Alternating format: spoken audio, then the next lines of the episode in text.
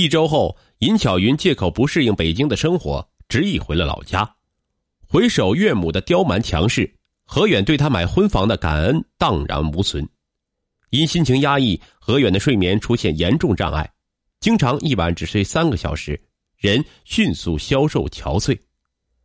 二零一八年十月十一日，何远从包里拿出一份病历交给妻子，说自己得了重度抑郁症。他与妻子话别：“我跟你妈没法住在一起了，要是我哪天自杀死了，你再找个好男人，别让盼盼受委屈。”冯海晶听了，心如刀绞。冯海晶向母亲摊牌：“何远生生逼出了抑郁症，你和爸爸出去住吧。”对女儿的要求，李义军难以置信。冯国军劝妻子：“两代人缠在一起，有什么幸福可言啊？我们来北京的目的是帮女儿女婿的，不是来添乱的。”李义军沉默了。二零一八年十一月，冯海晶给父母在附近小区找到了一套小一居。月租两千八百元。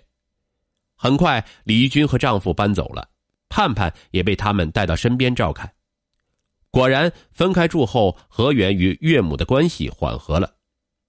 二零一九年四月，李军又给房东交了两千八百元房租，她心疼的对丈夫说：“长期租房不划算，还不如给买个小一居，就当给女儿在北京投资了，以后也是她的生活保障。”冯国军觉得有道理，便同意了。夫妇俩有两百五十万积蓄，能买套小一居。二零一九年春节过后，李一军四处看房，并在房产中介做了登记。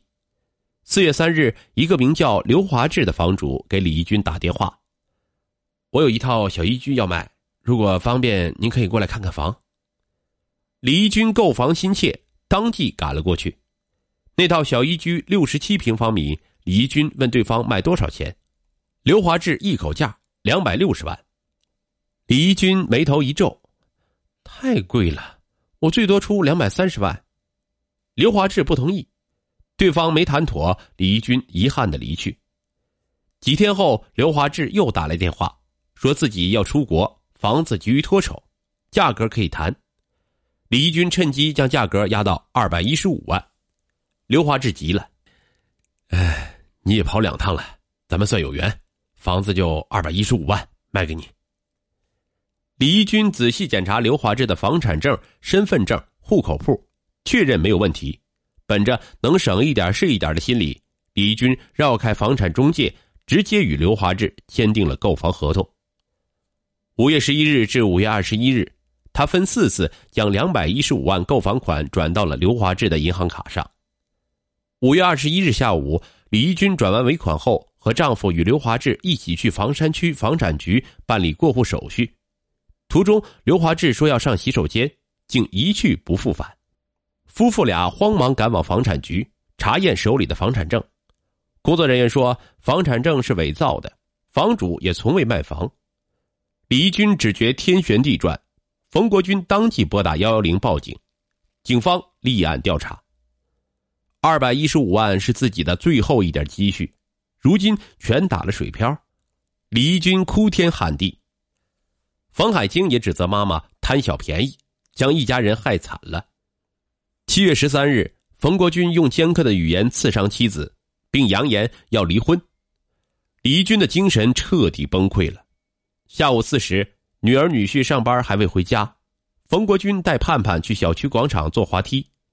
万念俱灰的李义军从家中三楼跳下，小区保安见状，赶紧拨打幺二零，急救车火速将李义军送往医院。经抢救，李义军虽无性命之忧，但第十二节脊骨被摔断，导致下肢瘫痪。八月二十五日，北京警方联手广东警方，在广州市海珠区将刘华志抓获。刘华志真名王东，是何远的表弟。他供出了幕后主谋竟是何远。原来，因为父母的事儿，何远其实一直对岳母怀恨在心。得知岳母身边有两百余万积蓄，而一直深藏不露，他更觉得李义军将自己当外人提防，认为他视钱如命、冷血无情。既然他那么看重钱，那他就要戳到他的痛处，骗走他所有的积蓄。于是。何远花钱做了一份重度抑郁症的病历，唆使妻子逼岳母搬走。李义军打算买房后，何远与曾在房产中介公司工作过的表弟王东合谋，决定将岳母的积蓄骗走。事成后，房款一人一半，王东与他一拍即合。王东曾捡过一张名叫刘华志的男人的身份证，于是他化身刘华志，并去银行开户。在王东的诈骗过程中，何远给王东出主意，让他欲擒故纵，谎称要出国，造成了李义军捡漏的心理。最终引发跳楼悲剧，二百一十五万到账后，何远和王东各分一半。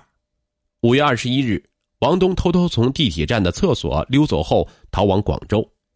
八月二十六日，当地公安局民警将正在上班的何远抓获，他对犯罪事实供认不讳。案件真相曝光，李义军愤怒震惊了，没想到一向老实听话的女婿比狼还可怕。冯海晶无法接受丈夫对一家人的伤害，愤而提出离婚。丈夫死了，儿子又身陷囹圄，远在山西的尹巧云整日以泪洗面。目前，何远与王东已被警方刑拘，等待他们的将是法律的严惩。本案还有现实意义，在很多一线城市，很多父母与儿子儿媳或女儿女婿一起生活，两代人同处一室。本就容易发生矛盾，尤其是北漂家庭里，在高房价的大背景下，婆媳间、翁婿间更易引发冲突。长辈不要干涉晚辈的生活，晚辈也应体谅、尊重长辈。只有互相体谅、换位思考，大家庭才能和谐。如果处心积虑的欺骗算计，最终只能是害人害己。